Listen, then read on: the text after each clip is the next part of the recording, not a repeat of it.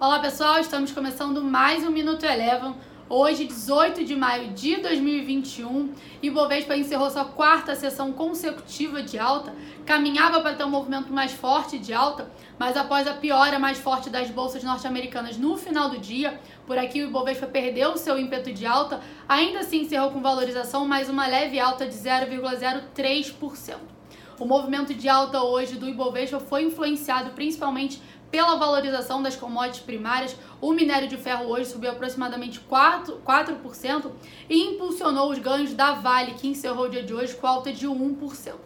Já na contramão, dentro de destaques negativos, a gente teve os frigoríficos que tiveram um dia de queda após a Argentina suspender as exportações por 30 dias.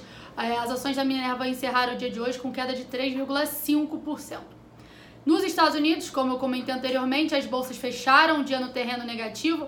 Próximo ao fechamento, ganharam um ímpeto maior na queda, com o setor de tecnologia sendo destaque negativo. O S&P 500 encerrou o dia de hoje com queda de 0,85%, mesmo com a fala de alguns dirigentes do Fed afastando a possibilidade de redução de estímulos, ainda assim os investidores por lá seguem cautelosos aguardando a, a ata do FONC que vai ser divulgada amanhã.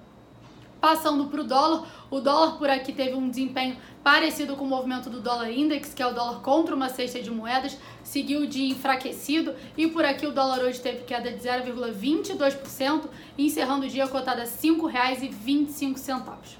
Passando para o petróleo Brent, o petróleo Brent hoje pela manhã chegou a operar no terreno positivo, chegou a bater a marca dos 70 dólares, mas ao longo da sessão acabou virando para queda, em meio ao aumento do número de casos de contaminação pela Covid-19 na Ásia e também de olho nas negociações do acordo nuclear entre o Irã e grandes potências mundiais. O petróleo Brent encerrou o dia de hoje com queda de 1%. O Minuto Eleven de hoje fica por aqui. Se você quiser ter acesso a mais conteúdos como esse, inscreva-se em nosso site www.elevafinancial.com e siga a Eleven também nas redes sociais. Eu sou a Jéssica Feitosa e eu te espero no próximo Minuto Eleven.